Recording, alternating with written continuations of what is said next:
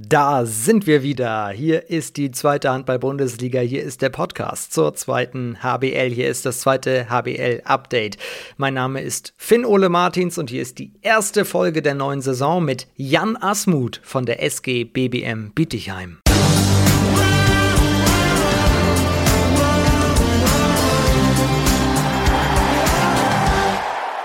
Jan Asmuth, heute zu Gast in der ersten Folge der neuen Saison. Die Sommerpause ist vorbei, zumindest schon hier im Podcast. Mein Name ist Finn Ole Martins, kurz vom Sportmoderator, Handballreporter aus Hamburg. Freue mich sehr, dass ihr wieder am Start seid. Freue mich auf eine tolle Folge mit Jan Asmuth. Eigentlich dachten wir, als wir dieses Interview ausgemacht haben, dass wir von einem ehemaligen Bittigheim-Spieler sprechen, aber er ist wieder da, wird gebraucht und wird also auch in dieser Saison erst einmal spielen. Da sprechen wir drüber blicken aber trotzdem auch schon auf seine Laufbahn bis hierhin zurück. Und nicht nur er feiert also sein Comeback, sondern auch wir. Wir sind wieder da mit dem Podcast jeden Donnerstag neu.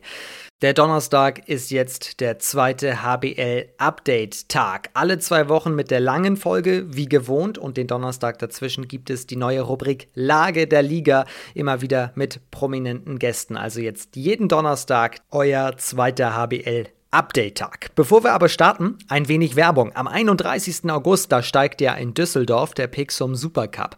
Der deutsche Meister gegen den Pokalsieger der SC Magdeburg spielt gegen den THW Kiel. Das soll ein Handballfest für alle werden und damit auch wirklich alle gemeint sind, alle sich angesprochen fühlen, gibt es eine tolle Aktion von Hörmal Audiodeskription. Dieses Team von Hörmal sitzt nämlich auf der Tribüne und reportiert dieses Spiel für blinde und für sehbehinderte Menschen, auch für geistig oder körperlich behinderte Menschen. Also damit wirklich alle dabei sind. Inklusion ist das Stichwort. Alle sollen an Handballspielen teilnehmen können und Fan sein dürfen. Was heißt Audiodeskription? Das Spiel wird beschrieben, genau beschrieben, was auf der Plattform Platte passiert und das Spiel wird exakt geschildert. Es ist kein Kommentar, es ist quasi eine Live-Reportage. Das Team hat ein Headset dabei, wie ein Handballkommentator, und direkt im Umfeld daneben sitzen die Menschen, bekommen Kopfhörer auf und können sich das Ganze anhören. Hör mal Audiodeskription. Wenn auch ihr jemanden in eurem Umfeld kennt, den das betrifft und für den das was wäre oder euch selbst vielleicht dadurch angesprochen fühlt, kommt unbedingt vorbei, erlebt den Pixum Supercup. Vor Ort gibt es eine persönliche Betreuung und jeder kann seine eigene Begleitperson mitbringen. Das Ticket kostet insgesamt nur 11 Euro inklusive der Begleitperson, also die muss nicht ein Extra-Ticket kaufen. Bis zu 20 Plätze stehen zur Verfügung im PSD Bankdom in Düsseldorf und mehr Infos dazu findet ihr auf der Webseite der Liquimoli HBL. Den genauen Link packe ich euch nochmal in die Show Notes, genauso wie die E-Mail-Adresse Adresse, an die die Ticketbestellungen gehen können. Und das Ganze geht natürlich auch telefonisch. Die Telefonnummer packe ich auch in die Beschreibung zu dieser Folge. Hör mal Audiodeskription, das Angebot am 31. August beim Pixum Supercup in Düsseldorf. Hier ist das zweite HBL-Update. Heute mit Jan Asmuth von der SG BBM Bietigheim. Und nicht nur der ist am Start, sondern natürlich auch Radio Baumgarten. Das ist die Rubrik, in der der ehemalige Erst- und Zweitligaspieler Simon Baumgarten uns den jeweils heutigen Gast genauer vorstellt. Hallo und herzlich willkommen zur Saison 2022-2023. Hier ist wieder Radio Baumgarten. Zurück aufs Handballfeld ohne Papalapap. Mit einem ähnlichen Slogan wirbt der heutige Gast mit seinem Partner und Wiedermitspieler Paco Barte auf seiner Homepage der Barte Asmut Projekte. Neben den anstehenden Bauprojekten müssen nämlich ab sofort wieder die Spiele und Trainingszeiten der Bundesligamannschaft der SG BBM Bietigheim zusätzlich gemanagt werden. Aufgrund von mehreren Verletzungen kommt es für Jan Asmuth nun zu einem schnellen und eher unerwarteten Comeback auf der linken Außenbahn der Bietigheimer Männer. Jan Asmuth, der mit wenigen Ausnahmen seinem Heimatverein der SG BBM treu blieb, spielte insgesamt 178 Mal in der ersten und zweiten Bundesliga und erzielte bis dahin 244 Tore. Vor den Spielen übt er immer ein Ritual aus, das sogenannte La Cantina – in der Jugend noch in Bietigheim verschlug es den Linksaußen für insgesamt fünf Jahre zum TV Kornwestheim. Und nach einem kurzen Intermezzo beim VfL Weiblingen ging es für ihn zurück zur SG BBM. Was aber auch gleichzeitig für ihn hieß, dass er vom Rückraum auf die linke Außenbahn wechseln musste. Gleichzeitig ist das aber auch der Beweis dafür, dass man es mit harter Arbeit von der Jugend bis in die Bundesliga schaffen kann. Den größten Erfolg von Janus war sicherlich 2018 der Aufstieg in die erste Handball-Bundesliga. Aber Jan würde für sich gerne einen anderen Spitznamen beanspruchen. Nur leider tut ihm aus der Mannschaft keiner den Gefallen und nennt ihn BFAZ. Was aber ist denn BFAZ? Neben seinen beiden Hauptjobs hat der ambitionierte Hobbygitarrist auch in Sachen Ernährung einiges vor bzw. vorgehabt. Wie lief eigentlich die Umstellung auf eine vegetarische Ernährung bisher? Aber jetzt gibt es erst einmal ein Comeback auf dem Spielfeld und dann sehen wir weiter. Viel Spaß mit der neuen Folge und Jan Asmuth. Und hier ist er. Herzlich willkommen. Hi, vielen Dank, dass ich dabei sein darf. Vielen Dank, dass du dir Zeit nimmst. Wir haben es gerade schon gehört. Du hast ja mega viel zu tun. Job, dann spielst du noch Handball. Eigentlich habe ich gedacht, wir treffen uns hier ganz entspannt in deinem Handball-Ruhestand, aber nix da. Ja, als du mich kontaktiert hast, bin ich auch davon ausgegangen. Hat sich dann natürlich relativ schnell alles einmal auf links gedreht. Passt ja eigentlich zu dem, was Simon da gerade gesagt hat mit La Cantina. Da war mein erster Gedanke, die Cantina-Band da aus Star Wars immer spielt denselben Song nochmal. Bei dir ist es jetzt, komm, nimm den Ball nochmal in die Hand. Ja, also dieses äh, La Cantina muss man richtig aussprechen, heißt dann La Cantine. Hat mein Mitspieler und bester Freund und Arbeitskollege Paco Bacht hat das äh, ja, sag ich mal, erfunden, weil wir eben vor jedem Spiel Mittagessen bei meinem Papa daheim und zwar mit Paco, Dominik Klaus, besser bekannt als Mausi, und Patrick Rentschler. Und da sitzen wir zusammen, er bekocht uns im Drei-Gänge-Menü und da gibt es eine kleine Siesta und dann geht's zum Spiel. Okay, La Cantine, also Spanisch quasi. Ja, Spanisch, Französisch, wie auch immer, das ist ja bei ihm, sage ich mal, ein fließender Übergang. Paco Barth spricht gefühlt alles. Ein ja. Wahnsinn. ähm, zu dem kommen wir natürlich auch noch. Aber die Frage, die Simon aufgeworfen hat, ist ja berechtigt. Wie stelle ich dich denn jetzt vor? Wie begrüße ich dich? Hier ist Jan Asmuth, hier ist Janus, hier ist, was hat er gesagt, B, BFAZ? Ja, BFAZ, den Namen habe ich mir ein bisschen selber gegeben. Und zwar ist ja bekannt, dass man innerhalb einer Mannschaft gewisse Ämter verteilt. Der eine muss die Leibchen waschen, der andere Liege tragen, Harz organisieren. Und ich war eben Festwart ich muss schauen, dass der Kabinenfeste laufen. Wenn man Geburtstag hat, ist man eben verpflichtet, mindestens eins zu machen in der Kabine mit Essen. Getränke sind da. Und um das Ganze auf neues Niveau zu heben, habe ich mich dann erstmal selber bester Festwart aller Zeiten genannt und da ist die Abkürzung eben BFATS. und so langsam habe ich es drin, dass äh, ich auch so begrüßt werde manchmal. Echt? Tatsächlich? Einige nennen dich schon so? Einige nennen mich so, vielleicht nicht im Alltag, aber mal als Gag zwischendurch auf jeden Fall. Der BFATS von Bietigheim. Hast du denn, wir können dir auch gratulieren. Du bist gerade erst, dürfen wir sagen, wie alt du geworden bist gerade? Ja, klar, gar kein Problem. Gerade 18 geworden. Und nein, äh, wir können dir zum 30. gratulieren. Genau. Hast du auch eine, ja, zumindest super Kabinenparty, nicht die größte aller Zeiten, die hättest du ja organisieren müssen, aber eine gute bekommen? Äh, ja, eigentlich äh, muss ich jetzt ja noch eine ausrichten, war nicht geplant, weil ich ja tatsächlich nicht mehr äh, bei der Mannschaft gewesen wäre. Da ich jetzt ja kurzfristig wieder rein bin, da werde ich mir auf jeden Fall was bisschen Besseres einfallen lassen als das klassische Kabinenfest. Eigentlich bist du im Handball-Ruhestand, hast das mit 29 schon angekündigt. Das ist jetzt nicht das Alter, in dem alle aufhören. Warum hast du gesagt, reicht jetzt? Ja, da kamen ganz, ganz viele äh, Einflüsse von außen und auch von, von mir selber kamen da irgendwie zusammen, dass ich äh, irgendwann für mich beschlossen habe, ja, ich gründe diese Firma mit Paco ist natürlich ein großer Punkt. Die Firma wächst und wächst und da muss man eben mit einer gewissen Aufmerksamkeit bei der Firma sein. Ähm, ich habe das gut in den Griff gekriegt. Ich werde das jetzt auch die Zeit, wo ich dabei bleibe, weiter gut im Griff haben. Aber so ein Tag ist schon lange dann. Also von 6.30 Uhr, 7 Uhr aufstehen, dann Mix zwischen Arbeit und Training. Und dann komme ich heim um 10 und am Wochenende ist man eben von Hamburg bis Konstanz irgendwie unterwegs dann, ich will jetzt nicht sagen, mich hat die Lust ein bisschen verlassen, aber ich habe gemerkt, so ein paar Prozent fehlen hier und da. Äh, wenn ich auch dann in der Rückrunde echt vielleicht sogar die beste Rückrunde gespielt habe, in meiner Karriere in der zweiten Liga zumindest. Ähm, ja, ich möchte ein bisschen mehr von meiner Frau haben, ich möchte mehr von den Wochenenden haben.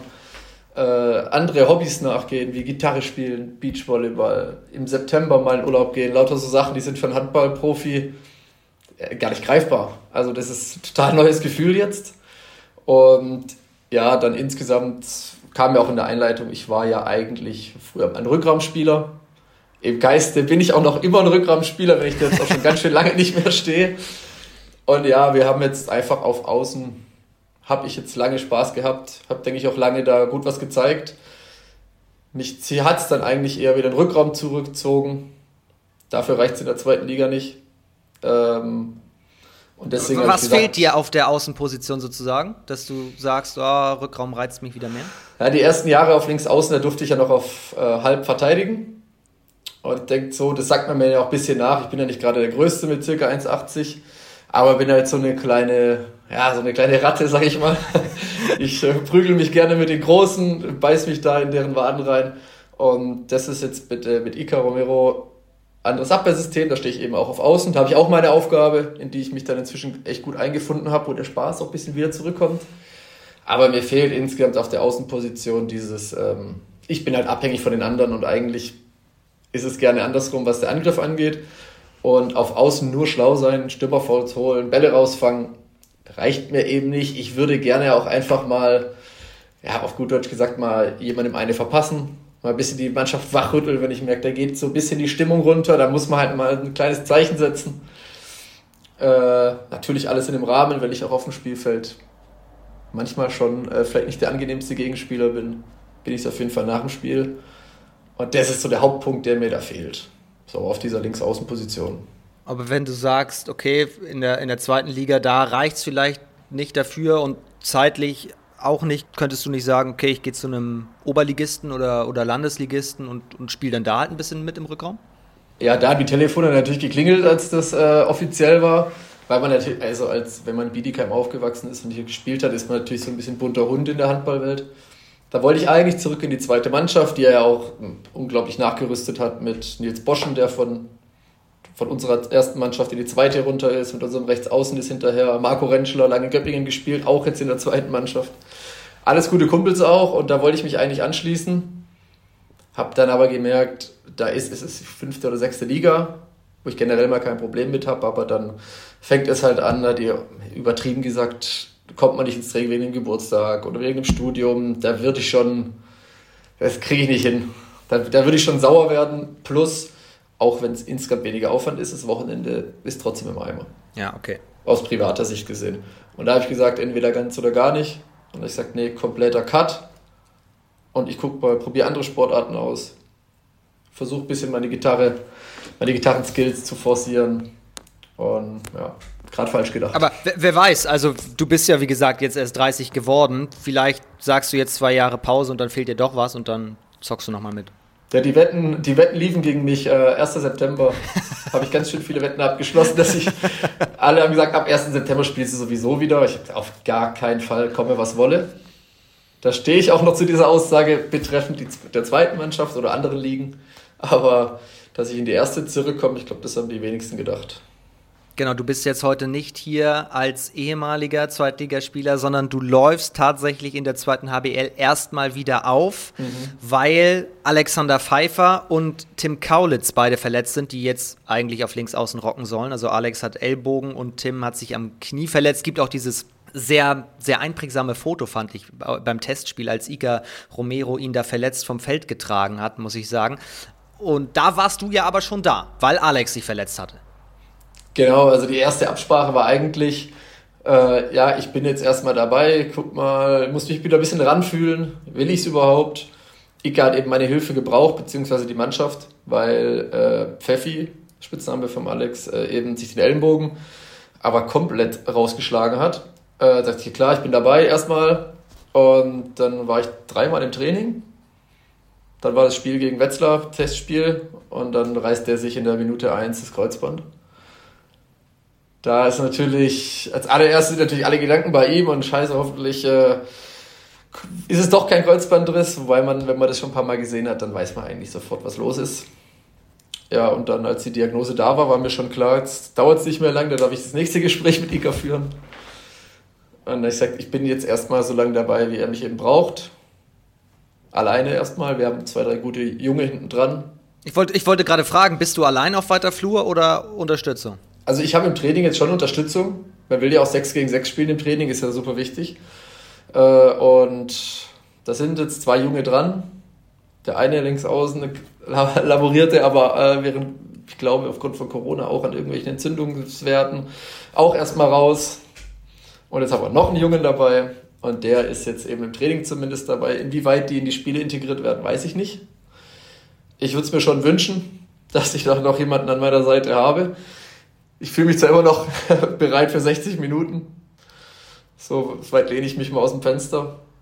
Aber ja, ich hoffe einfach, dass die jungen Rückraumspieler, gerade zum Beispiel Max Oehler, dann sich auf ihre Aufgaben im Rückraum konzentrieren dürfen und nicht äh, auf links außen abgeschoben werden, in Anführungsstrichen. Heißt aber theoretisch, das ist ja kein kurzes Comeback bis 1. Oktober oder so, sondern vielleicht eine ganze Saison. Ja, ich hoffe, meine Frau hört den Podcast nicht. Ausgeschlossen ist es nicht bis Saisonende. Aber erstmal haben wir uns jetzt auf circa bis Weihnachten geeinigt. Dann muss man auch einfach mal schauen, Alex Pfeiffer, der, es scheint der so zu sein, dass er irgendwie dieses Jahr noch zurückkommt. Ähm, ich bin da auch super optimistisch, gehe schwer davon aus und dann sind wir da, ab da spätestens wieder zu zweit. Äh, vielleicht zieht sich das dann noch die eine oder andere Woche einfach, bis er auch wieder die Selbstverständlichkeit hat, da übers Spielfeld zu rennen. Auch vom Kopf her mit so einer schweren Verletzung. Und insofern dann die Jungen in dem halben Jahr dann so weit sind, dass sie die Nummer zwei sein können, ohne, ohne Bauchschmerzen des Trainers. Und wenn die auch selber sich bereit fühlen, dann bin ich der Erste, der da wieder aus dem Licht raustritt und sagt, so, jetzt ist es wieder eure Show und ich schaue es mir dann von der Tribüne aus an. Musstest du lange überlegen, nochmal in dich gehen oder hast du sofort gesagt, okay, Trainer braucht mich, Pflichtbewusstsein und so weiter. Die Jungs brauchen mich vor allem. Da komme ich. Ja, also das Gespräch so nach dem Motto, kannst du uns helfen, habe ich so nach, eigentlich nach zehn Sekunden bejaht. Dann gesagt, wir müssen ein paar Spielregeln aufstellen, weil ich eben diese Firma habe und auch ein Privatleben habe und jetzt nicht mehr dieser Spieler ist, der achtmal die Woche in die Halle rennt. Ähm, die Spielregeln, die sind alle festge festgezurrt, die funktionieren bisher auch wunderbar. Und ich bin bei sowas kein, keiner, der da lang nachdenkt. Da dreht man sich sowieso nur im Kreis. Ich, gesagt, ich hatte ein gutes Gefühl. Äh, als ich die Jungs dann wieder gesehen habe, auf so einem kleinen Vereinsfest hier, da kam vielleicht auch so ein bisschen Wehmut auf, hey, da hocken sie alle und äh, man selber eben nicht. Das sind ja so die Sachen, und da sind schon wirklich gute Freunde drin in der Mannschaft. Und als dann die Frage, Anfrage kam, ich habe es ja im Prinzip schon mir gedacht, als ich von der Verletzung gehört hatte. Und dann habe ich eigentlich relativ schnell gesagt, ja komm, wir machen das, solange die Spielregeln eingehalten werden. Und das werden sie. Und deswegen war es eigentlich eine einfache Entscheidung. Was sind die Spielregeln? Weil du hast ja eben schon gesagt, also wenn in der fünften Liga jemand immer nicht zum Training kommt, findest du auch doof. Das heißt, du wirst ja alleine aus eigenem Antrieb schon sagen, ich verzichte auf kein Training. Ja, also ich habe die Freiheit zu sagen, ich komme, wann ich will, übertrieben gesagt. Ja, ich muss schon meine drei bis mindestens drei, vier Mal soll ich schon da sein. Ähm, ich werde, wer mich kennt, sowieso jedes Training da sein, außer die Morgenseinheiten, da war ich aber nie ein Fan von. Für seinen körperlichen Fitness ist dann jeder selber, selber zuständig. Äh, aber ich schaue schon, dass ich in jeder Abendseinheit da bin. Aber ich werde jetzt, wenn jetzt ein wirklich ein knackiger Termin um 17.30 Uhr ansteht, der wirklich wichtig für diese Firma ist, dann werde ich, die, werde ich das Training in so einem Fall mal absagen. Ist jetzt bis, sag ich mal, Mitte September noch alles ein bisschen schwierig zu gestalten, auf Kosten der Trainingseinheiten, sage ich mal, weil ich einfach sehr viel geplant habe in diesen September rein, von privater Seite. Aber ab September bin ich mir eigentlich sicher, dass ich von Montag bis Freitag dastehe und Samstag dann noch spiele. Spiele sowieso, klar bin ich da. Aber die Freiheit, die Freiheit habe ich.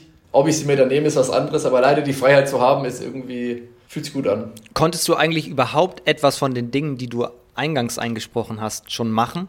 In, in diesem Sommer? Wie, wie lange hattest du wirklich frei in dem Glauben, ich habe auch frei? Also vom letzten Spiel, wann war das? 12.06. glaube ich, bis 1.08. im Prinzip war frei. Also im Prinzip zwei Wochen länger als die Jungs. Äh, wir waren direkt im Urlaub. Wir waren, also Kurztrip in Zürich, wir waren eine Woche in Griechenland. Wir waren auf gefühlt acht Hochzeiten. Und dann eben diese, diese Lebensqualität am Abend. Man kommt von der Arbeit heim oder macht vielleicht als Selbstständiger einfach mal früher Schluss. Fährt dann in Ruhe nach Stuttgart oder geht Fahrrad fahren oder kocht zusammen oder sitzt einfach mit Freunden, Familie auf der Terrasse Das sind so Sachen, die sind eigentlich selbstverständlich, kann man vielleicht nicht ganz nachvollziehen. Aber als Handballprofi, der auch noch arbeitet, hat man das halt in der Regel nicht. Und wie lange hast du gebraucht, so ein bisschen deinen Abschied, der hinter dir lag, zu verdauen? Also ich habe schon gehört, du bist aus eigenem Antrieb raus. Das war eine sichere Entscheidung, das war gleich hier auf. Aber wer die Bilder gesehen hat, das war emotional. Ja, das war Wahnsinn. Also ich konnte mich relativ lange darauf vorbereiten, hat den Tag an sich nicht einfacher gemacht, äh, emotional gesehen. Danach war ich eigentlich relativ raus. Am Sonntag, wo ich aufgewacht bin, habe ich noch ein kleines Geschenk bekommen, so ein kleines Buch von meiner Frau, das, das sie mit zusammengeschustert hat, mit äh, Stimmen meiner Trainer in meiner Laufbahn, von meinem Papa angefangen, über Hannes Jonsson, Papa Meyerhofer, Ika Romero, da waren dann noch so ein paar echt schöne Zeilen drin. Da sind dann wieder alle Tränen geflossen. Aber dann habe ich eigentlich mit dem Thema ganz gut abgeschlossen, habe mich gefreut, das von außen betrachten zu dürfen. Aber der Tag selber war schon extrem. Also da war ich, gefühlt stand ich neben mir an diesem, bei dem Spiel gegen Hagen. Erzähl mal, was, was ist da so passiert? Rund ums Spiel. Ja, das, das fängt an mit morgens wacht man auf, okay, das letzte Mal Tasche packen fürs Heimspiel.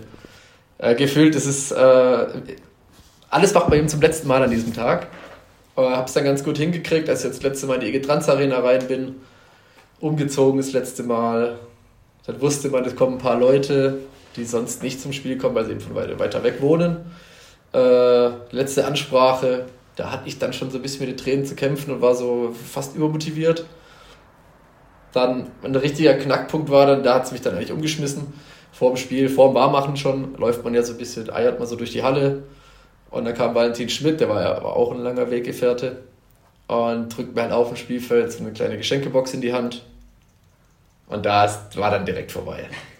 Das war dann da direkt schon vorm Aufwärmen schon Tränen geflossen, ich das extra nicht angeschaut, einfach in die Kabine gelegt, irgendwie versucht zu fokussieren. Dann war ja mein, äh, ich war ja lang Kapitän, das hatte der Paco jetzt übernommen von mir, also letztes Jahr schon. Er war verletzt mit der Schulter schon. Dann war klar, ich laufe wieder als Erster ein. Das war ja im Prinzip auch ein schöner, glücklicher Zufall. Das letzte Mal als Kapitän dann einlaufen. Da war auch da konnte ich auch gar nichts mehr sehen. Da war eine riesige Überraschung. Mein Papa war da. Der war die letzten Jahre eigentlich nicht beim Handball. Der saß dann auch im, auf den Zuschauerrängen. Also dann ganz viele besondere Momente mit diesen wirklich knallharten Sachen, wie dass der Walle mir das Geschenk gibt, das Einlaufen. Das Spiel selber, da war ich dann eigentlich wie immer. Da habe ich auch nichts aktiv ausgeblendet. Ich habe das einfach, einfach weg, dieses ganze letzte Spielthema. Und was mir auch noch im Gedächtnis geblieben ist, ich wollte unbedingt Letz-, den letzten Wurf meines Lebens, der musste rein. Das habe ich mir irgendwie, ich weiß nicht warum, das habe ich mir selber vorgegeben. Dann kriege ich einen Wurf von außen, der war auch drin. Alles klar, dann guckst du auf die, okay, noch zwei Minuten. Hab's geschafft, mein letzter Wurf war drin und dann kriege ich noch so einen richtig blöden Pass nach außen. Hab mir schon überlegt, ob ich den einfach verweigern soll. Aber habe ihn genommen, hab, gewor hab geworfen, hab getroffen. Das war dann für mich nochmal schön. Und dann war so, okay, jetzt ist wirklich vorbei. Die letzten paar Minuten auf dem Spielfeld waren dann schon, oder paar letzten paar Sekunden kam mir halbe Ewigkeit vor, war schon schwer emotional. Und dass wir da verloren haben, relativ hoch, war mir eigentlich, ehrlich gesagt, sowas von egal. Der Tag war für mich ein Mix aus schön und viele Erinnerungen und schon auch Wehmut. Wir haben deine Station schon gehört. Und die meiste Zeit warst du ja auch in Bietigheim. Also das ist dein Verein. Du bist trotz deines jungen Alters ein Urgestein.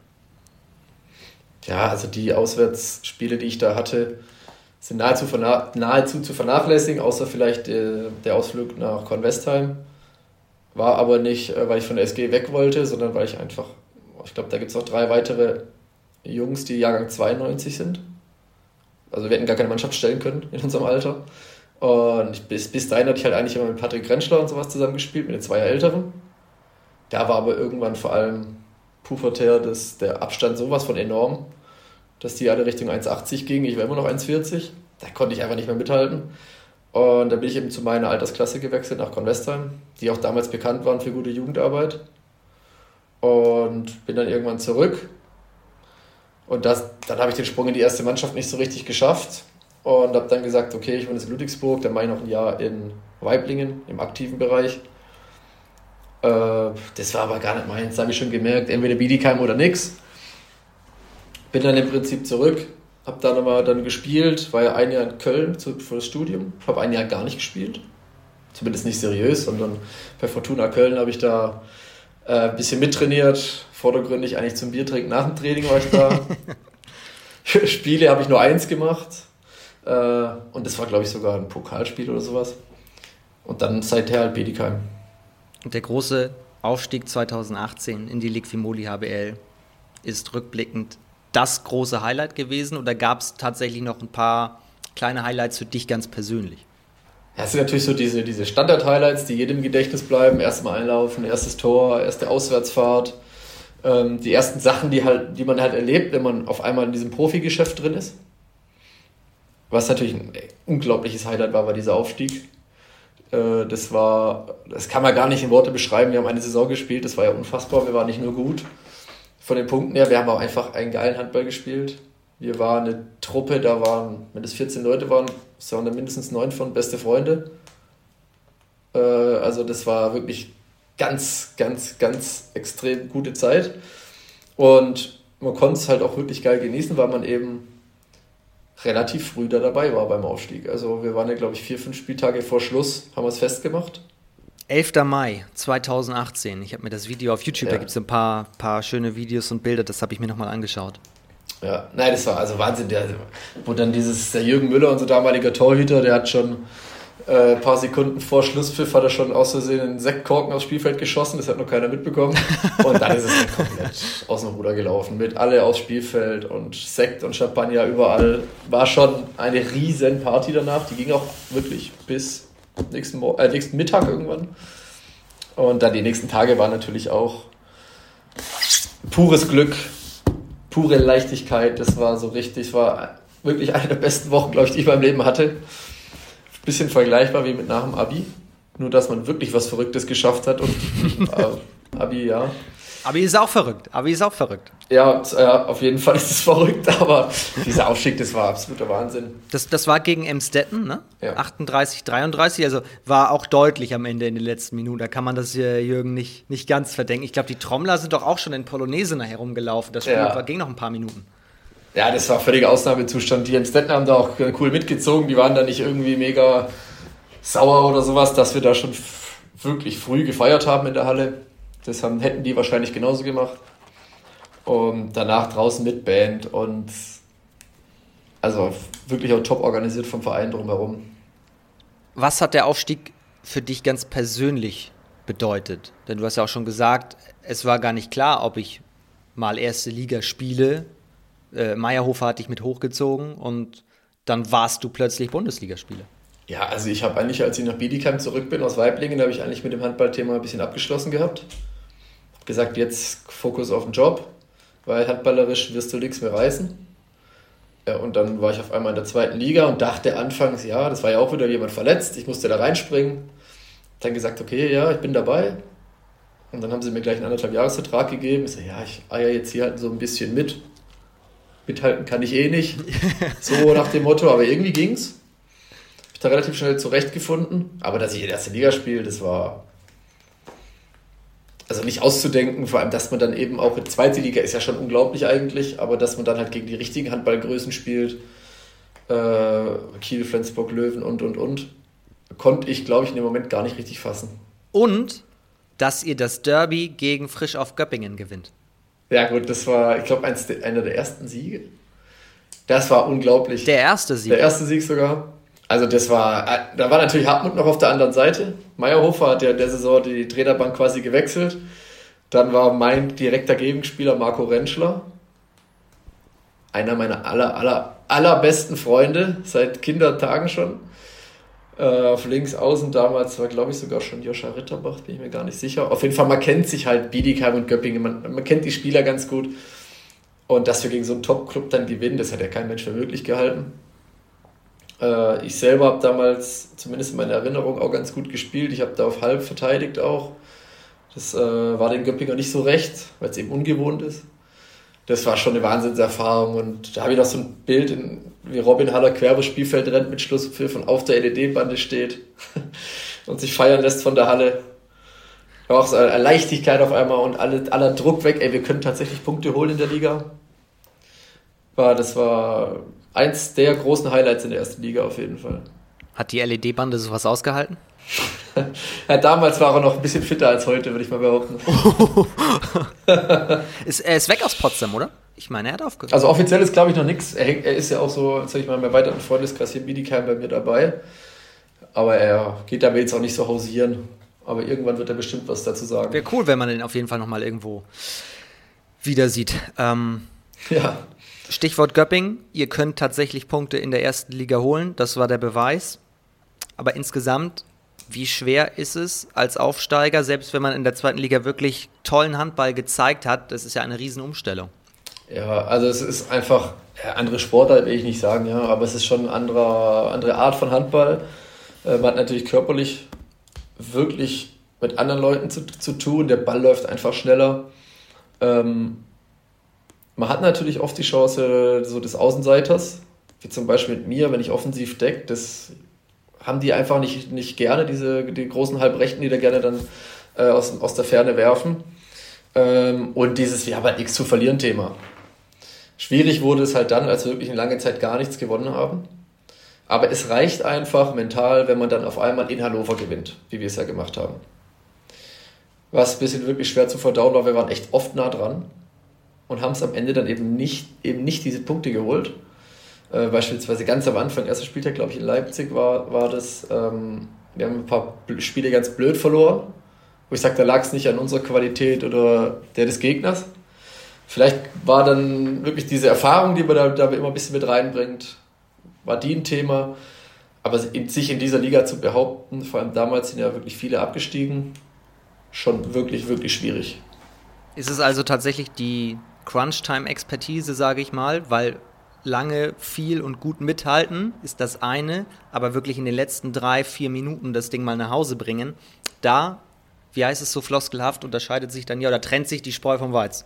Ja, vor allem da sind dann halt auch dann die wirklich man sieht es ja bei Kiel oder ähm, als, Beispiel, als Beispiel Kiel oder Magdeburg, es gibt halt immer diese ein, zwei Spieler, diese unglaublichen Ausnahmekönner, die sich diese Entscheidungen dann nehmen und die den dann halt auch reinmachen. Und da haben wir insgesamt natürlich lange nicht die Qualität, wie es Kiel hat. Wir hatten zwar ein, zwei Spieler, die diesen Unterschied machen konnten und die haben ihn auch gemacht in diesen Spielen, wo wir die Punkte geholt hatten.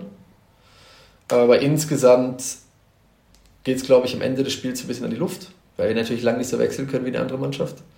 Und dann kriegt man vielleicht auch so teilweise ein bisschen das Flattern, weil man denkt, oh, man ist wirklich jetzt kurz davor und mit diesen zwei Punkten, da stehen wir aber ganz woanders.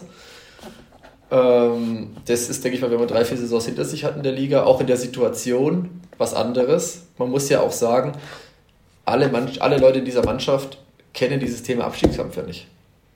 Weil wir nahezu komplett hoch sind, äh, fast die ganze Mannschaft. Wir haben zwei wichtige Säulen verloren. Ähm, und der einzige Spieler, der damals den Abstiegskampf kannte, würde ich sagen, war Patrick Weber, der von den Eulen kam. Der ja aber auch nur eine halbe Saison da war. Und von uns hat ja sonst nie, noch nie jemand so richtig gegen den Abstieg gespielt. In Bietigheim spielt man immer Mitte oder Aufstieg. So, und auf einmal äh, waren wir da mit einem Abstiegskampf. Und dann tritt das ein, was alle tatsächlich ja auch erwartet haben, zumindest vom Blatt Papier her, er steigt ab. So. Dann gibt es immer so klassische Fragen, naja, ihr wart ja sowieso Aufsteiger, damit muss man rechnen und so weiter, aber ist auch kein Geheimnis, das tut trotzdem verdammt weh. Ja, vor allem, weil wir einfach, sage ich mal, das letzte Viertel der Saison, würde ich behaupten, die beste Mannschaft war von den unteren vier, die da mitgemischt haben, weil wir einfach dann tatsächlich dann auch irgendwann wirklich ansehnlichen Handball gespielt haben, weil wirklich jede Mannschaft, außer vielleicht die Löwen, die liegen uns irgendwie nicht so in der Liga, und Kiel, gut, und Flensburg auch, ja, das sind einfach Mannschaften, gegen die wir uns nicht wehren konnten, aber sonst waren wir einfach gut. Wir haben vorletzten Spieltag Magdeburg, ich glaube bis zur 55. Minute, wirklich an die Grenze gebracht. Die waren kurz davor umzufallen. Ähm, und dann haben natürlich die Eulen ja, ganz komische Siege geholt, kurz vor Schluss in Rennecker-Löwen. Ähm, wo man auch sagt, ja, wäre normalerweise vielleicht nicht passiert. Und dann ganz am Ende natürlich dass es halt auch an einem Wurf scheitert. Und der auch noch knapp ist. Und der vielleicht nicht der wohl überlegteste Wurf war. Aber wenn das Ding reingeht, sind wir halt drin. Und das war schon ein Schlag in die Magengrube, wie ich selten erlebt habe. Dieses dumpfe Geräusch, als das Ding an der, an der LED-Bande einschlägt. Das war übel. Stimmt, das war 2019, das Fotofinish kann man eigentlich sagen, oder? Ja, also ich sag's jetzt, seit, seit ich da ein bisschen mehr dabei bin, verfolge ich auch viel mehr die erste Liga. Ich sag, die letzten Jahre ist das eigentlich wirklich Geile an dieser ersten Liga, eigentlich der Abstiegskampf. Das ist ja jedes Jahr ein Highlight. Absolut jedes Jahr. Und an dem Spieltag war es natürlich extrem. Wir gegen Gummersbach, die Eulen da in Minden oder daheim gegen Minden. Äh, das war schon unglaublich. Die Halle war so voll wie noch nie. Wir haben die Leute da reingestopft, wahrscheinlich über die zulässigen Grenzen, keine Ahnung. Ja, und dann spielen wir auch noch unentschieden und die Eulen gewinnen. Dann diese, diese bangen Minuten, das Spiel war aus, war klar, wir sind weg. Äh, war man natürlich völlig im Kanal, hat aber so ein bisschen dann auf die Gummersbacher geschielt. Die waren ja abhängig von dem Spiel der Eulen. Ja, und dann hauen die das Ding da am Ende noch rein. gehen die, und die steigen dann auch gehen ab. Gummersbacher zusammen runter. Das war. Das kann keiner schreiben, das Drehbuch. War es jemals in einer Halle so still wie nach diesem Spiel in deiner Erinnerung? Also gefühlt war Totenstille. Weil ich sag, ich war da wirklich so in mir selber drin, ein, ein Mix von wieso lässt du den Ball fallen in deiner 20. Minute, einen technischen Fehler drin. Warum wirft der Mimi da? Kann man den Puya, der uns da echt die Dinger um die Ohren gehauen hat, die letzten paar Minuten, wieso bin ich nicht einfach hin und habe ihn umgekloppt?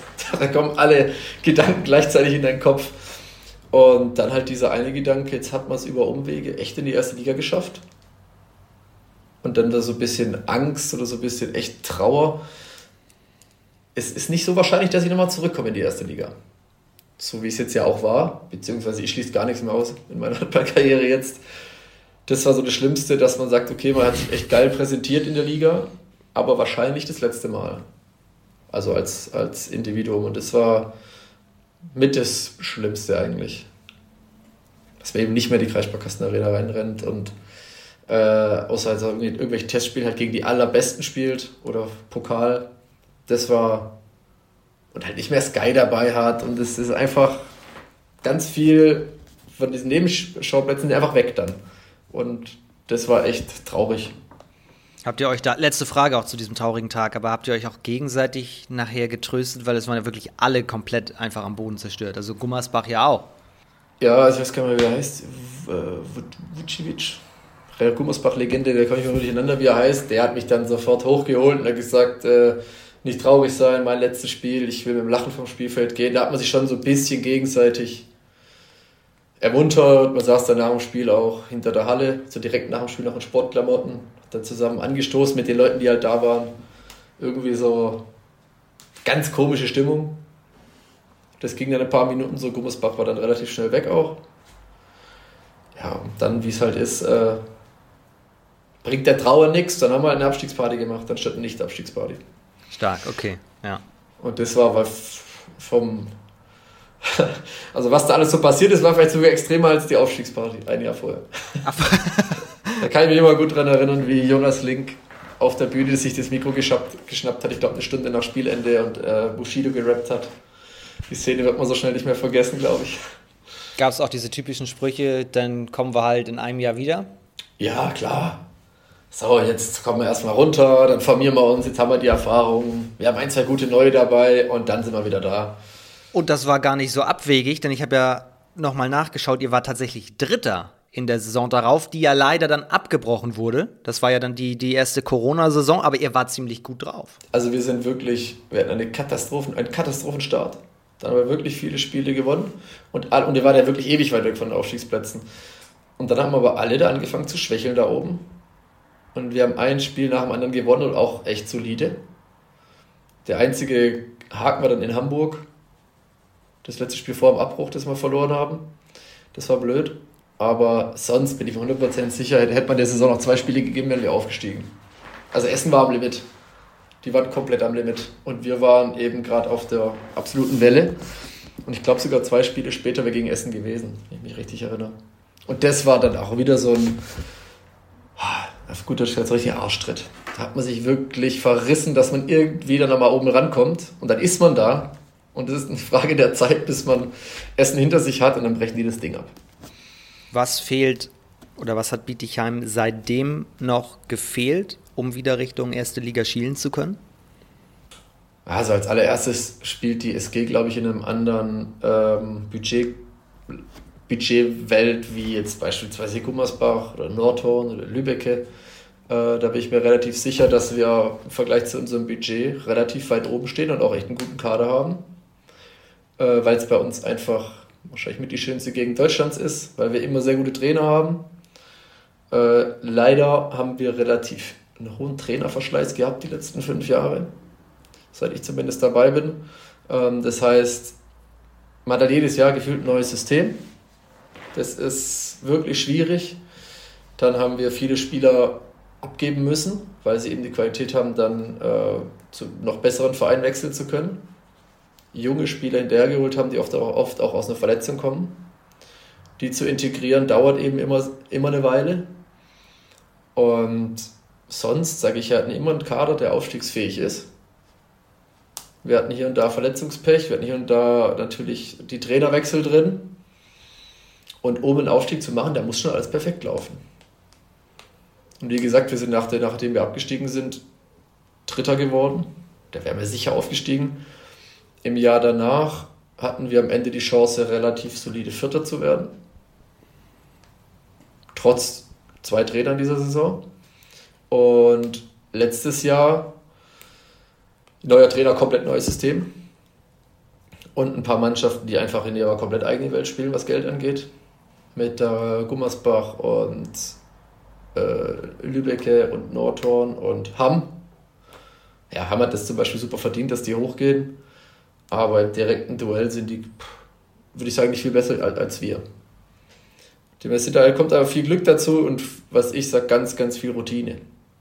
Dass man den Kader auch zusammen Wir haben relativ oft viele neue Spieler und auch auf, auf den Kernpositionen eben. Dafür habt ihr jetzt keinen Trainerwechsel, kein neues System. Ica Romero ist da und deswegen ist er ja auch letztes Jahr gekommen, um endlich mal Kontinuität auf der Trainerposition oder für Kontinuität zu sorgen. Ja. Ich glaube, es ist ein Glücksfall für alle. Ich glaube, für, selbst auch für Ica und seiner, so wie ich ihn jetzt kennengelernt habe, ein Jahr lang, passt es wirklich gut, die Vereinsstruktur, die Gegend äh, mit seiner Frau. Ich glaube, er fühlt sich hier super wohl, was schon mal auch wichtig ist als Spieler, weil man merkt, okay, der Trainer fühlt sich wohl. Es hat hier irgendwie einen es scheint eine Kontinuität sich hier aufzubauen. Das gibt einem einfach ein gutes Gefühl. Dann hat er natürlich Handballqualität als Spieler ohne Ende gehabt. Als Trainer auch, auch wenn es seine erste Trainerposition ist. Ich denke, er hat auch ganz schön viel gelernt im ersten Jahr. Äh, merkt man auch, finde ich, jetzt in der Vorbereitung im Vergleich zur letzten. Wir haben den Kader zum Großteil, sage ich mal, zusammengehalten auf den Kernpositionen. Ja, und links außen bin ich jetzt auch wieder dabei. Ähm, da ist die Nummer 1 aber eigentlich der Pfeifer, der war letztes Jahr dabei, der kennt das System. Halb links hat mir relativ spektakulär den Vlaovic wieder zurückgeholt. So, der war ja auch gefühlt eine Woche weg und dann war er wieder da. Genau, sollte nach Großwallstadt gehen, ne? Ja. Also von dem Junge ist, denke ich, ohne zu viel Erwartungen auf ihn jetzt lasten zu wollen, wirklich, da kommt was. Äh, hat man letzte Saison, denke ich, gesehen. Dann mit Paco, ewig dabei. Der muss mal ein bisschen mit seiner Schulter gucken. Juan hat sich, De La Peña hat sich unfassbar entwickelt im letzten halben Jahr. Und dann haben wir Dominik Klaus auf halb rechts. Ich glaube, äh, über den brauchen wir nicht sprechen von seiner Qualität. Außen, wie immer, wahrscheinlich auch für alle Zeit Christian Schäfer. Und am Kreis Fischer und Widerstein, da ist unglaublich Qualität da. Wir haben zwei richtig gute Torhüter. Jetzt kommt es eben darauf an, wie kriegen die Neuen das System rein wobei es ist überschaubar, wie viele neue wir haben und wie verletzungsunanfällig bleiben wir und wie startet man die Saison. Also ich denke, so meine ersten Eindrücke, ich bin jetzt erst zwei Wochen dabei, die Vorzeichen stehen schon gut, dass man alles machen kann, aber ich sag von Platz 1 bis 11, mindestens bis 11, da können alle 11 aufsteigen und alle 11 Elfter werden. Wenn überhaupt, vielleicht geht es sogar bis ganz unten. Also ich könnte nicht sagen, wer absteigt und wer am Aufstieg spielt dieses Jahr. Deswegen will ich mich da nicht so aus dem Fenster lehnen, aber die Vorzeichen stehen so, dass wir zu allem fähig sind auf jeden Fall. Ika war letztes Jahr bei uns hier im Podcast und hat auch gesagt, dass er sich so wohl fühlt, weil ihn die Region auch so ein bisschen an die Heimat erinnert, an in Andalusien, Berge und Wein natürlich auch. Aber er hat auch gesagt, der Name Ica Romero, der bringt natürlich an sich schon Druck mit, auch wenn es die erste Trainerstation ist, er genauso viel lernen muss, einfach, dass da von nichts automatisch kommt.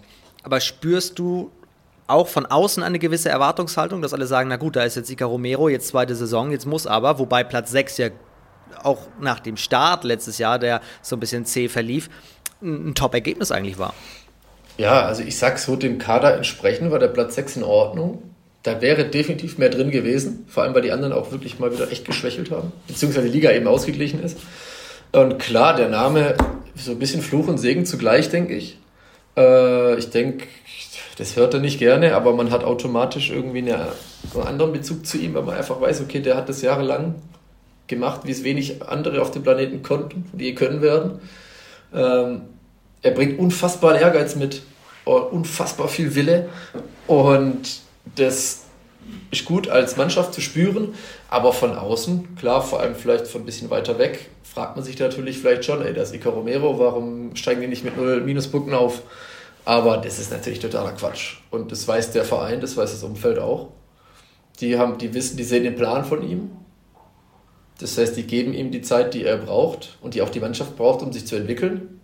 Und Ica Romero ist der Letzte, der sich was auf seine Spielerkarriere einbildet und das irgendwie auf seine Trainerfähigkeiten äh, hochskaliert. Äh, er weiß genau, was er lernen muss, er weiß genau, was er kann. Und er ist so selbstkritisch, dass er das, denke ich, jede Saison schärfen wird und schärfen wird und schärfen wird. Nicht umsonst hat er sich erstmal ein paar Jahre hinter Carlos Ortega, Ortega gestellt, um da einfach viel aufzusagen. Manche springen einfach so direkt rein. Wie ist er denn als Trainer? Also, ich glaube, Leidenschaft pur ist so ein bisschen die, die beste Beschreibung. Er ist, das hat ihn wahrscheinlich auch als Spieler ausgezeichnet. Es ist unfassbar, wie viel Ehrgeiz er hat. Also auch wenn er mal kurz den Ball in der Hand hat und ein bisschen mitspielt, das dauert zwei, drei Pässe, dann will er selber werfen. also das, er hält sich da wirklich gut zurück, äh, aber er ist sehr akribisch, sag ich mal, was die Taktik angeht und was Videoanalysen angeht. Er ist super akribisch, was, was die Stimmung im Training angeht, dass da jeder 100% gibt. Dass man da nicht anfängt rumzueiern oder Passqualität, wenn die Passqualität runtergeht, kann er gar nicht leiden.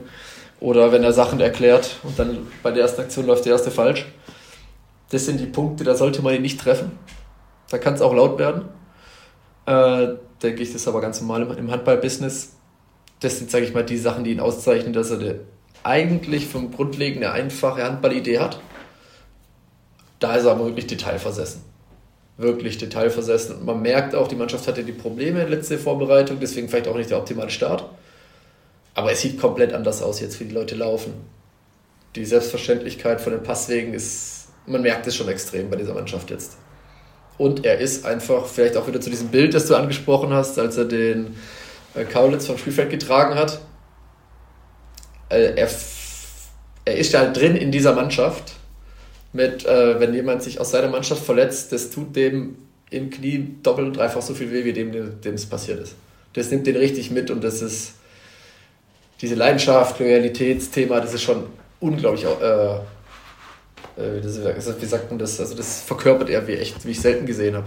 Das habe ich letztes Jahr auch gedacht. Ihr habt in äh, Lübeck gespielt und hattet einen massiven Fehlstart. Es hat gar nichts geklappt. Ich glaube, ihr lagt 8-0, 9-0, vielleicht sogar 10-1 oder so hinten. Irgendwie so. Und da hat er die Auszeit genommen und da wurde es richtig laut. Da hat er die, die zu langsam in, die, in den Kreis gekommen sind, auch nochmal schön am Trikot gezogen und gesagt, komm jetzt hier ran. Also das war, habe ich auch gedacht, wenn die das hier heute so weiterspielen und verlieren, wird das eine lustige Busfahrt. Nicht. Äh, aber ihr habt sogar noch gewonnen. Ja, der hat ein paar, ich will es jetzt nicht Schläge nennen, aber er hat die Leute schon ein bisschen durchgeschüttelt. Ich habe es ja vom Fernseher angeschaut, weil ich Muskelfaserriss hatte zu der Zeit. Ich dachte mir so, oh Jungs, ey, der beißt euch den Kopf ab, wenn ihr so weitermacht. Äh, war in dem Moment, hat er wohl irgendwie die richtigen Worte gefunden. Danach wurden die Lübecker ja komplett schwindlig gespielt. Das ging ja dann am Ende sogar einigermaßen deutlich für uns aus sogar.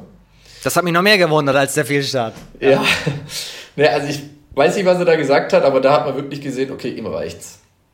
Ihm reicht's komplett, weil am Ende ist es halt auch äh, Ehre über alles so ein bisschen, wenn man das so nennen kann. Dass er, egal wie schlecht du bist, wenn man sich ergibt, das würde er halt nie machen. Also man muss immer irgendwie, und wenn einfach handballerisch nichts geht an dem Tag, dann ist es so, aber man muss vom Spielfeld runtergehen und sagen, und wenn ich mit 40 Toren verloren habe, ich habe einfach alles gegeben. Ich kann nicht mehr. Und solange du das sagen kannst, ist er dein Freund. Solange du sagst, ja, heute war, war ich vielleicht bei 95 Prozent, dann würde ich rennen. ja, das äh, zeichnet Ica Romero aus und witzigerweise, das gibt es auch nur im Handball, geht es gleich am ersten Spieltag gegen einen anderen guten Freund von ihm, gegen Bob Hanning, gegen Potsdam. Das wird, glaube ich, auch ein schönes, schönes Aufeinandertreffen. Kann, ist auch ein Spiel, das in beide Richtungen ausgehen kann, weil Potsdam ist, glaube ich, ein starker Aufsteiger. Ja, also mit Potsdam ist natürlich ein bisschen vielleicht so wie Hagen, als sie aufgestiegen sind. Die haben einfach schon einen wirklich guten Kader, der, glaube ich, auch viel zusammen ist, der dieses Bob-Hanning-System innen drin hat, äh, die wahrscheinlich auch wirklich gut gescheucht werden vom Bob, äh, die vielleicht auch diese Leichtigkeit haben, dass sie jetzt hier erstmal die Außenseiter sind. Aber puh, da muss man sich in Acht nehmen. Da muss man sich wirklich in Acht nehmen. Das also der erste Spieltag am Samstag, den 3. September, 19 Uhr. Vorher übrigens Bob Hanning noch zwei Tage vorher hier bei uns im Podcast. Das sind die Freunde von, oder ist ein Freund von deinem Trainer, von Ica Romero, dein alter Weggefährte auf jeden Fall. Wir kommen mal zu deinen, denn es geht natürlich auch um Jan Asmuth selbst und du hast schon den Namen Rentschler fallen lassen. Ich glaube, du bist mit beiden Brüdern ziemlich dicke, ne? Ja, also seit Kindertagen. Unsere Eltern sind eben auch übers Handball irgendwann mal schon immer sehr eng befreundet. Und wie es dann halt so ist, äh, haben die Kinder das quasi weitergeführt. Und wir haben da echt eine enge Freundschaft, eigentlich seit wir alle so auf der Welt nacheinander eben erschienen sind. Wer Jan Asmuth bei YouTube angibt, der findet ein Video von äh, 7 Meter, dem früheren YouTube-Magazin der Lequimoli HBL. Und da gibt es einen Hausbesuch bei Familie Rentschler. Und äh, da wirst du als der, der, der dritte Sohn, glaube ich, sogar äh, beschrieben. Ja, ist im Prinzip auch so. Also von Urlauben im Kindesalter zusammen bis hin zum, da geht man hin und kommt halt zum Mittagessen. Das ist irgendwie so, wir drei sind da so ein Team gewesen, die ganze Jugend und jetzt auch noch. Und ich glaube, meine Eltern würden das Gleiche von den beiden Rentschler-Kindern sagen, was die Rentschler-Eltern über mich sagen. Ich soll auf jeden Fall lieb von Patrick grüßen. Und oh, vielen Dank. dich fragen, er, er, hat mir zwei Fragen mit auf den Weg gegeben. Ich soll dich einmal fragen, was hältst du von Wintercamping? Ah, oh, Wintercamping, äh, da war er dabei, als wir das erfunden haben, sozusagen für uns. Äh, da waren wir auf der Streif in Ischgl, äh, nicht in Ischgl, in Kitzbühel. Okay. Sind mit unserem, weil einfach keine Apartments mehr zu finden waren und wir das meinem Papa zum Geburtstag geschenkt haben, haben wir uns ein T5 ausgeliehen von meinen Schwiegereltern und sind dann zu dritt da runtergefahren. In der Hoffnung, dass man da irgendwo campen kann, weil eben keine Apartments mehr frei waren. Ja, und dann haben wir da im Schnee eben gecampt, also im Winter. Mit natürlich die Streif angucken und die Streif auch feiern, was natürlich da auch im Vordergrund steht. Und dieses Das ist Wintercamping ist dann so ein Zitat von meinem Papa, weil der Patrick und ich saß, lagen noch relativ demoliert im T5 drin. Und er zieht dann die Tür morgens auf und steht mit Flipflops und nur in Unterhose auf dem Campingplatz bei irgendwie 30 Zentimeter Schnee. Und hat sich da ein bisschen selber abgefeiert mit dem Spruch, das ist Wintercamping und das ist uns ein bisschen im Gedächtnis geblieben. Also tolle Sache, dieses Wintercamping. Was dem Herrn Rentschler auch noch im Kopf geblieben ist, war ein 1 zu 1 von dir, ein 1 gegen 1 mit einem Schneemann. Was kannst du uns darüber berichten? ja, auch beim Wintercamping passiert. Ja, ich weiß auch nicht. Da hat man natürlich den ein oder anderen Drink schon gehabt. Und dann war dann ein relativ großer Schneemann. Und da dachte ich, der, der muss jetzt mal attackiert werden. Und dann habe ich den footballmäßig, habe ich das Ding umgerannt. und hat einen guten Schlag gelassen. Ich war im Nachhinein echt froh, weil es war schon so ein bisschen am Tau, dass das Ding noch aus Schnee ist und nicht schon aus Eis. ähm, ja, das sind also die kleinen Geschichten, wenn man abends unterwegs ist. Also Wintercamping kannst du offensichtlich empfehlen. Also bevor ich da 200 oder 1000 Euro dafür ein Apartment zahle in Kitzbühel, dann nehme ich so einen Bus, wenn man den eben hat, stelle mich da direkt fünf Minuten von der Streif weg auf so einen Campingplatz mit warmen Duschen und sowas, ist ja alles dabei. Kann ich nur empfehlen. Ihr zu dritt da drin geschlafen? Ja. Patrick oben, muss mal ein bisschen hochhelfen, als wir abends heimgekommen sind. Und mein Vater und ich unten. Aber es haben alle geschafft, offensichtlich. Es haben alle geschafft, ja. Geschafft hat auch Paco Barth. Geschafft hat er eine Sparnachricht zu schicken. Mit Grüßen an dich. Du musst uns nämlich gleich nochmal ein bisschen was über euer Business berichten und wie das überhaupt gekommen ist. Aber erst einmal wollen wir ihn hören. Hier kommt Paco Barth. Servus Jan, wir haben uns wahrscheinlich gerade erst gesehen und werden uns nachher nochmal sehen, da du wieder bei uns mittrainieren, also was ist bei uns, bei euch, bin hier gerade raus. Ähm, Ich wollte nochmal äh, nachhaken, was Duolingo macht und ob äh, dein äh, Spanisch jetzt schon besser wird äh, wegen deiner Wette. Ich würde gern zum Essen dann mitkommen. Alle, hasta luego. Du, Duolingo? Ach, Duolingo. Ja, diese Sprach-App. Ja. Also kommt ein bisschen daher. Ich hatte in der Schule, in der Schule hatte ich Französisch und habe das aber wirklich desolat abgewählt. Hatte eigentlich aber Spaß an der Sprache, dann war auf einmal Paco in meinem Leben und dann haben wir angefangen, WhatsApp zu schreiben auf Französisch. Ich habe mir das hin und her übersetzt und jetzt kann ich Französisch. das ging irgendwie ganz gut. Und jetzt haben wir einen neuen äh, Rechtsaußen, Toni. Ähm, ich weiß ehrlich gesagt noch gar nicht, wie er richtig heißt. Ich kenne ihn nur als Toni. Und er ist eben Spanier, spricht kein Wort Deutsch. Wenigstens spricht er wirklich gut Englisch. Und, und ihm so ein bisschen zu integrieren, ein bisschen zu motivieren, habe ich gesagt, komm, wir machen ein Duell, wer Weihnachten besser Spanisch spricht. Und der Wetteinsatz ist eben einmal hochpreisig Abendessen gehen. Und deswegen habe ich mit Duolingo runtergeladen. Gestern habe ich es geschafft. Und versuche mir irgendwie Spanisch selber beizubringen. Und Paco kann mich ja unterstützen, weil er eben selber auch spricht. Und wie läuft's? Boah. Eher schleppend. Ich habe mir diese französisch-spanisch-Verwandtheit äh, irgendwie ein bisschen einfacher vorgestellt. Aber man muss mir mal drei, vier Wochen geben, dann läuft es schon in die richtige Richtung. Es klingt auch einfach so schön, ne? Ja, ich höre das jetzt auch gerne. Ich würde auch immer mal wieder gerne besser verstehen, was Ika so vor sich hin prappelt. das ist, glaube ich, super interessant. Und ja, vielleicht spreche ich ja Weihnachten einigermaßen Spanisch. Du meinst Antonio Toni Lopez von DC Agostinos Alicante aus der zweiten spanischen Liga. Ach, 18 Jahre ist er alt? 18 Jahre alt, ganz junger Hüpfer und dass er einfach, ja, dass er eben Deutsch spricht, ist, glaube ich, gut für ihn, gut für die Mannschaft. Äh, Habe ich ihn so ein bisschen versucht zu motivieren mit so einer kleinen Wette. Zuvor alle Nachwuchsbereiche des FC Barcelona durchlaufen. Ja. Nicht schlecht. Zurück zu Paco. Pa äh, Paco ist auch raus, hat er gesagt. Ist auch verletzt gerade, ne? Ja, der hat sich ja gegen Essen Ende letzter Saison hat er sich die Schulter nach hinten ausgekugelt. Schafft man auch eigentlich gar nicht so einfach. Ähm, der hatte ja schon die ein, zwei Problemchen mit seiner Schulter, schon die ein oder andere OP. Jetzt hoffen wir mal, dass er im September einigermaßen wieder dabei sein kann. Liebe Grüße auf jeden Fall an dieser Stelle und auch, auch gute Besserung. Ihr seht euch ja eigentlich jeden Tag, oder? Ihr habt zusammen das Büro, das hast du vorhin schon gesagt, ein, was ist es genau, Ingenieurbüro. Er hat es hier schon mal im, im Podcast auch vor ganz langer Zeit erklärt. Es geht um Bauwesen. Genau, wir sind Ingenieurbüro für Bau- und Projektleitung. Ähm, man sagt dazu auch, wir betreuen die Leistungsphasen 6 bis 9 in der Regel. Das heißt, wir machen die Ausschreibung und Vergabe von Bauleistungen. Wir definieren quasi, was muss jetzt zum Beispiel der Rohbauer machen. Ähm, das ist ein riesen Leistungsverzeichnis, wo alles drin steht. Was kostet der Quadratmeter Wand? Was kostet der Quadratmeter äh, Betonboden zum Beispiel? Das ist ein ewig langes Leistungsverzeichnis. Das kriegen dann viele Handwerker geschickt. Wir vergleichen das dann, verhandeln mit denen, empfehlen das dann an den Bauherren.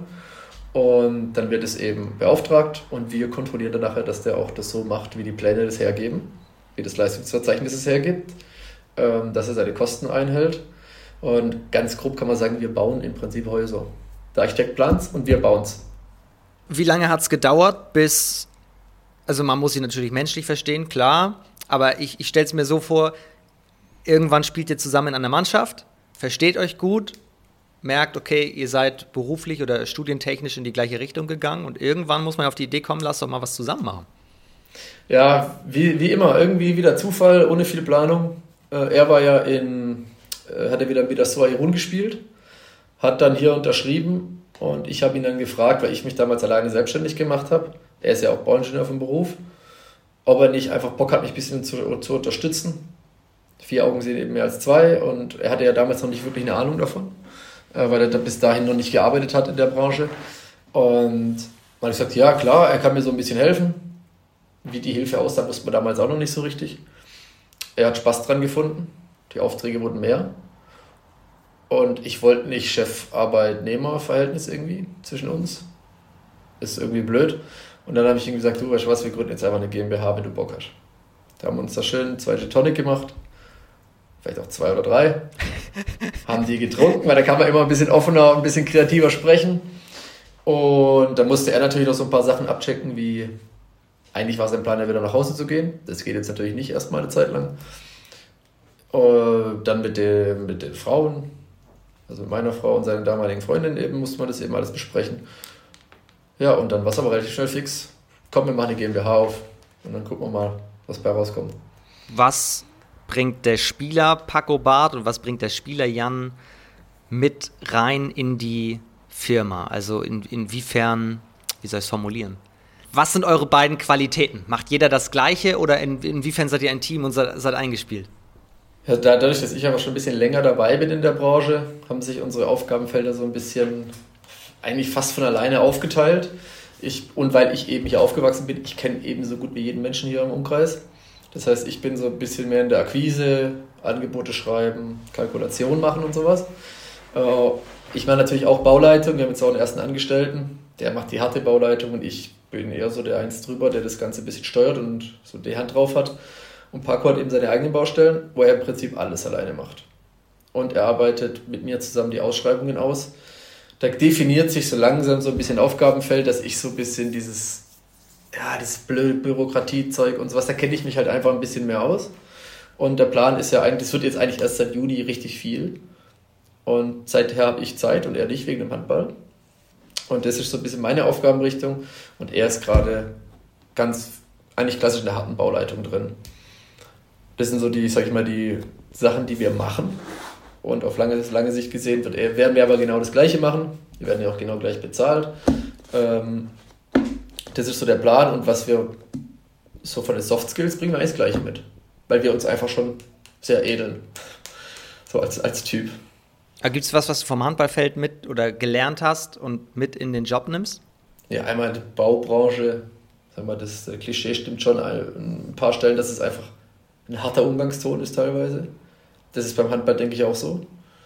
Äh, das heißt, wenn mal jemand durchtickt auf der Baustelle oder auch einmal geschrien wird, bin da natürlich nie ein Fan von, aber das hält man einfach aus, weil im Training wird man auch angeschrien. Oder auf dem Spielfeld wird man angeschrien. Das kann man irgendwie besser verdauen als äh, Sportler, zumindest als Handballsportler. Ähm, dann dieses Thema Loyalität bringen wir, glaube ich, mit. Das ist natürlich auch ein, unglaublich wichtig im Handball. Das hat man da auf jeden Fall gelernt und wir sind loyal allen gegenüber. Also sowohl dem Handwerker als auch dem, der den Handwerker bezahlt und der das Haus baut. Ähm, das schreiben wir uns auch immer auf die Fahne, dass wir, egal von wem wir bezahlt werden, nicht auf irgendeinen draufkloppen, nur weil es die Gesetzeslage erlauben würde oder so. Das schreiben wir uns schon ganz, ganz oben auf die Fahne. Und eben dieses, äh, ich, ich nenne es mal hart arbeiten. Jetzt wird ein Bauarbeiter, der jetzt irgendwie Steine stapelt den ganzen Tag und jetzt auslachen, wenn ich hart arbeiten sage. Aber es ist halt auch eine Form von hart arbeiten und dranbleiben und die Firma gründen und durchs ein oder andere Tal gehen. Und das machen wir unser Leben lang ja im Prinzip. Rückschläge im Handball irgendwie verkraften und dann weiterlaufen und so ist es bei der Firmengründung eigentlich auch.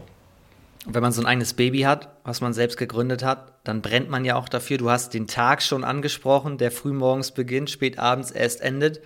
Ähm, das heißt, ihr habt eigentlich auch zusätzlich jetzt noch mit Handball mehr als ein Fulltime-Job. Ja, das auf jeden Fall. Ich bin es ja gewohnt, ich habe das eigentlich die ganze Zeit gemacht. Ich habe ja nie nur Handball gespielt.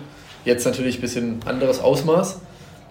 Aber jetzt haben wir beide noch das Glück, dass ich auf jeden Fall, ich gehe halt wirklich super gerne arbeiten. Also ich habe nicht Sonntag dieses Ding, oh, morgen ist Montag. Ich habe vielleicht mal, oh, morgen ist ein Termin, auf den könnte ich echt verzichten. Aber generell dieses Arbeiten, die Häuser wachsen zu sehen, neue Projekte zu holen, auch dieses Anerkennungsthema von außen, ey, die sind ultra jung, die spielen Handball und irgendwie kriegen sie die Häuser doch echt gut hin.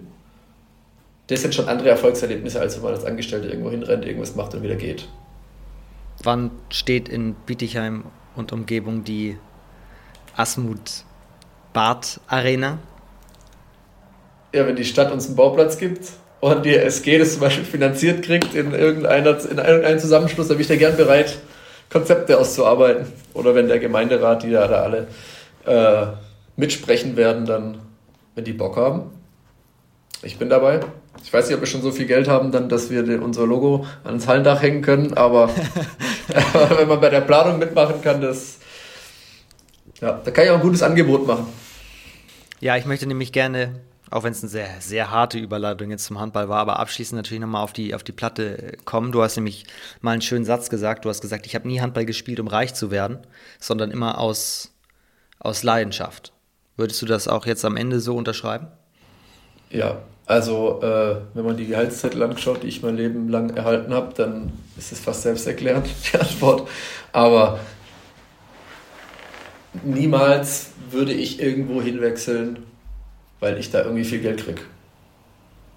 Jetzt, ich will keinem Verein zu nahe treten, aber hier ist einfach die Region ist schön. Wenn ich jetzt bei irgendeinem Verein, keine Ahnung, richtig viel Geld kriegen würde für ein, zwei Jahre, würde ich glaube ich nicht machen. Ich würde, wenn dann, aus Leidenschaft spielen oder aus, in meinem Alter jetzt, vielleicht so Lebenserfahrung. Ein Abstecher nach Frankreich, Italien, Sp äh, Italien vielleicht nicht, aber Skandinavien, Spanien. Oder vielleicht sogar im Osten, das hätte ich als Experiment mal gemacht. Aber ich sag's allen, die da die Verträge hoch und runter verhandeln und 200 Euro noch rausschlagen, das bringt euch gar nichts. Rechne es doch mal hoch auf auch zwei Jahre, wie viel Geld du da verdienst. Sei lieber zufrieden mit dem, was du hast. Äh, spiel zwei geile Jahre in dem Verein, wo du glaubst, dass du dich weiterentwickeln kannst, wo du Spaß hast. Dann wächst das Gehalt von ganz alleine. So, also ist ja jetzt im, im Prinzip das gleiche Thema. Ich werde jetzt auch nicht reich, das, was ich jetzt bei der SG mache ich nutze jetzt auch nicht meine Position aus, ich sage, ja, ihr braucht mich, sonst habt ihr echt ein Problem. Sondern ich gehe da einfach mit, weil ich Bock habe und weil die meine Hilfe brauchen und dann ist es eben so. Und wenn ich dann nicht, wenn ich da vom Handballgeld drei Häuser kaufen kann, dann ist es halt so. Wie immer ein Geben und ein Nehmen im Leben. So, ja. Wenn du aber alles Geld der Welt hättest, klassische Frage hier im Podcast, und du könntest dir irgendeinen Spieler, egal von welchem Verein, egal aus welcher Liga, holen und sag, sagst, mit dem hätte ich richtig gerne mal zusammengespielt. Egal ob ein Star von vor 20 Jahren oder von jetzt, mit welchem Spieler hättest du echt mal gern zusammengespielt? Oh, das ist natürlich eine äh, schwierige Frage. Ähm, ich habe schon, hab schon gesehen, Timo Kasting hat, glaube ich, gemeint, er würde gerne mit seinem Bruder zusammenspielen. Ähm, mhm. Den habe ich jetzt nicht. Stimmt. Äh, ich habe eine Schwester, die ganz gut im Handball war. Ähm, welcher Spieler fällt mir da ein? Ich glaube, so vom, vom Spielwitz und sowas würde ich, glaube ich, und so von der Art, wie er Handball spielt, würde ich, glaube mit Andy Schmid gerne zusammenspielen. So fällt mir so als erster ein, er ist einfach ein super eleganter Handballer. Und Emotionen und der verkörpert auch dieses Loyalitätsding. Und sieht man jetzt bei seinem Abschied von den Löwen, das so das Thema, das ist einer der, wo ich sagen würde, ja, gegen ihn zu spielen war schön, aber mit ihm zu spielen, wäre nochmal ein Ding gewesen, ja. Übrigens, Sendehinweis an dieser Stelle, wenn ihr diesen Podcast zu Ende gehört habt, dann gerne mal zu den Kollegen von Hand aufs Harz gehen. Da ist nämlich Andi Schmid auch diese Woche. Also volle Podcast-Power diese Woche mit Schmid und mit Jan Asmuth hier bei uns. Der ja theoretisch jetzt auch dann irgendwann nochmal einen Abschied bräuchte, oder? Oder wirst du dann still und heimlich Ciao sagen und sagen, ich hatte ja schon den großen Abschied? Nee, also meinen Abschied hatte ich den Abschied hatte ich äh, jetzt im Sommer gehabt, wo auch viele Leute sich was Schönes eingefallen lassen haben. So hinter den Kulissen, was man vielleicht gar nicht gesehen hat. Das war ein besonderer Tag und ich werde auch nicht wieder dastehen und äh, wieder die Tränen fließen lassen. Emotional hatte ich meinen Abschied.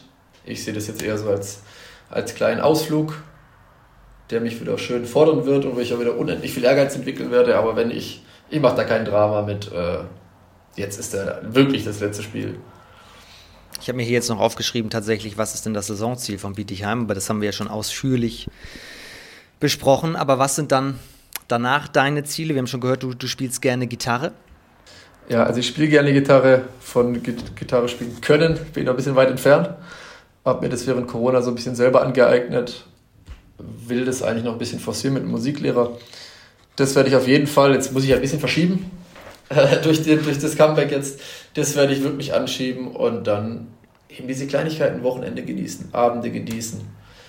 Ähm, die Firma vielleicht auf so einen Stand bringen, dass ich früher als vielleicht der normale Lebensweg das ein bisschen ruhiger angehen lassen kann. Jetzt äh, werden sich mich andere Selbstständige wahrscheinlich auch auslachen, aber ich oder Paco und ich haben uns auf die Fahne geschrieben, 1.1.24 wird das eine Vier-Tage-Woche. Äh, auf dem Bau, alle lachen mich aus, aber ich sag, das muss einfach. Das sind so Sachen, an denen ich dann arbeite und einfach mehr Leben genießen und ein paar andere Facetten des Lebens kennenlernen als nur dieses Handball. Was sind die Top 3 Songs, die man auf der Gitarre aus Sicht von Jan Asmuth spielen muss, können muss? Also natürlich, was natürlich äh, für ganz blutige Anfänger würde ich immer WhatsApp empfehlen Oder Wonderwall, das sind einfach Lieder, die sind nicht so schwer zu spielen, aber die klingen halt gleich geil. Da kennt man den Rhythmus, da kann man vielleicht auch schon so ein bisschen mitsingen. Auch, da geht es ja nicht um Singen können, aber da kann man am Lagerfeuer schon ein bisschen Stimmung machen. Kannst du singen? Auf, aber 0,0 Prozent. aber jetzt muss ich mal das Gitarrending schärfen und vielleicht schärfe ich dann auch den Gesang. Oder ich, ich taste mich mal ran, aber ich glaube, da bin ich wirklich sehr weit von entfernt. Und dann vielleicht noch so ein bisschen zum Zupfen, ich vielleicht Cello von Lady Gaga empfehlen. Das klingt auch einfach sofort schön. Und wenn man schon gut ist, halt alles von Eric Clapton. Aber spielst du dann mit Plektron oder lässt du dir jetzt am Daumen, wenn du dann irgendwann mit Handball aufhörst, auch so einen ganz langen Fingernagel wachsen, sodass du die Seite dann mit, mit Fingernagel spielst? Auf, auf gar keinen Fall. Ja, ich, äh, am liebsten zupfe ich, kann ich zwar nicht, aber ich mache es trotzdem gerne. Und sonst eben Plektrum oder eben nur mit der Hand. Das ist Gitarre. Jetzt haben wir noch ein Thema, was Simon Baumgarten vorhin angesprochen hast. Du versuchst deine Ernährung auf vegetarisch umzustellen. Wie läuft es dahingehend? ja, sag ich mal, ist ein Auf und Ab. Meine Frau ist Vegetarier schon ewig und drei Tage. Ich habe irgendwann mal spontan gesagt, so, jetzt erster, erster, ich bin jetzt aber Vegetarier. Das mache ich seither eigentlich jedes Jahr. Und da bin ich immer so ein halbes Jahr komplett vegetarisch. Auch, äh, also wirklich auch, wenn es halt wirklich nicht anders geht, dann esse ich eben nichts, so extrem. Und spätestens, wenn der Sommer angeht, äh, anfängt, lasse ich es wieder ein bisschen schleifen. Aber ich schaue schon, dass ich wirklich nur bestes Fleisch, lokales Fleisch am besten noch. Ähm, einfach zum einen natürlich dieser Tiergedanke, viel wichtiger ist mir aber der Umweltgedanke. Und ich denke, das ist einfach bei mir ist ein bisschen ein Prozess, bis ich dann tatsächlich hundertprozentiger Vegetarier bin. Das wird irgendwann so kommen. Wobei am Fleisch halt auch irgendwie ein bisschen Kultur dran hängt. Ja, wenn ich, ich gerade wieder an Pacos Gegend da unten denke, an Süd, Südfrankreich, Nordspanien, da ist halt Fleisch einfach schon ein wichtiges Gut. Aber ich werde jetzt hier nicht irgendwie beim Subway mir so ein Chicken Teriyaki oder McDonalds, das mache ich schon zwei, drei Jahre nicht mehr. Oder ein Döner. Ich kann gar nicht glauben, dass ich immer einen Döner gegessen habe. Äh, das, sowas esse ich gar nicht mehr. Ich wenn dann hochwertiges Fleisch und so wenig, wie es irgendwie nur geht. Und merkst du auch körperlich, dass dir das gut tut? Nee, das war, das war echt ernüchternd. Ich dachte, jetzt mache ich einfach Vegetarier und sprudel vor Energie und keine Ahnung, die Haut wird besser, alles wird besser, aber nicht wirklich. Ich habe gar nichts verzeichnet. Wobei ich mich mein Leben lang gar nicht wirklich gesund ernährt habe und die letzten fünf, sechs Jahre essen wir daheim eigentlich eh kein Fleisch. Grundlegend weggelassen habe ich eigentlich nur die Menge des Fleisches, einfach einen Ticken weniger und das ganz dreckige Fleisch halt habe ich halt weggelassen. Aber ich habe leider echt nichts gespürt. Vielleicht ist es so, wenn man sich vegan ernährt. Stimmt, ja, die Möglichkeit gibt es ja auch noch. Aber auf Milch, Käse und so weiter verzichtest du nicht. Äh, Milch schon. Milch trinke ich auch nicht mehr. Milch äh, ist ähm, dieses so Hafermilch eben. Mhm. Da gibt es ja verschiedene Sachen. Manche schmecken ein bisschen süß. Ich habe jetzt eine gefunden, die ist, glaube ich, It's Not Milk. Die kommt an die Milch schon sehr nah dran. Aber Käse, boah, auf Käse kann ich nicht verzichten. Und da muss eben normale Milch rein, meiner Meinung nach. Aber auch da ist halt wieder die Menge macht's irgendwie. Ich verzichte mein Leben lang schon auf Käse. Ich bin nämlich Käse Vegetar Vegetarier, keine Ahnung. Nee, ich mir, mir schmeckt es einfach nicht. In jeglichem Aggregatzustand. okay, also ich könnte es in jedem Aggregatzustand wieder reinlegen. Vor allem geschmolzen natürlich.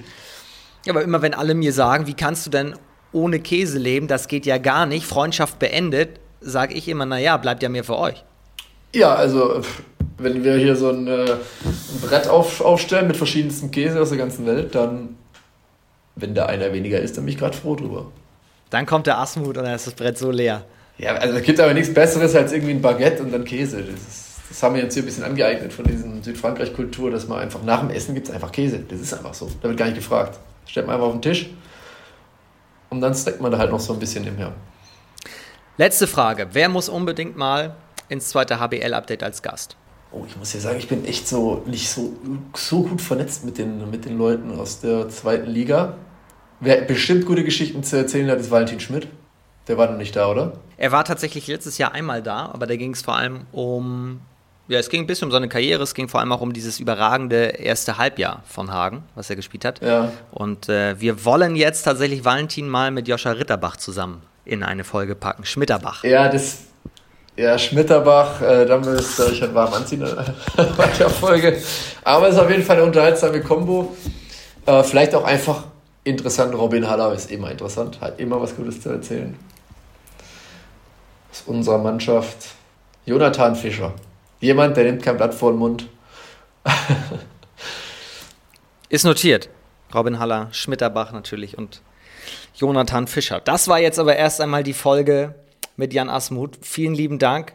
Mega Auftakt in die neue Saison und vor allem mega Auftakt, weil wir dich ja noch weiterhin sehen und nicht auf Jan Asmuth in der neuen Saison verzichten müssen. Deswegen freuen wir uns da sehr drauf. Hab einen tollen Saisonauftakt. Verletzt du dich nicht auch noch? Bleib gesund. Und danke für deine Zeit. Cool, schön, dass ich dabei sein durfte. Ich werde den Podcast weiter verfolgen und wir sehen uns ein paar Mal. Auf jeden Fall in der Hinrunde. Ich hoffe, ihr zu Hause auch, dass ihr den Podcast auch weiterhin verfolgt. Nächsten Donnerstag sind wir wieder da, dann mit der großen Saisonvorschau mit Simon Baumgarten. Wir durchleuchten mal alle Clubs in der neuen Saison und dann hören wir uns wieder. Das war die Folge mit Jan. Vielen Dank euch fürs Zuhören. Bis zum nächsten Mal. Liebe Grüße und tschüss.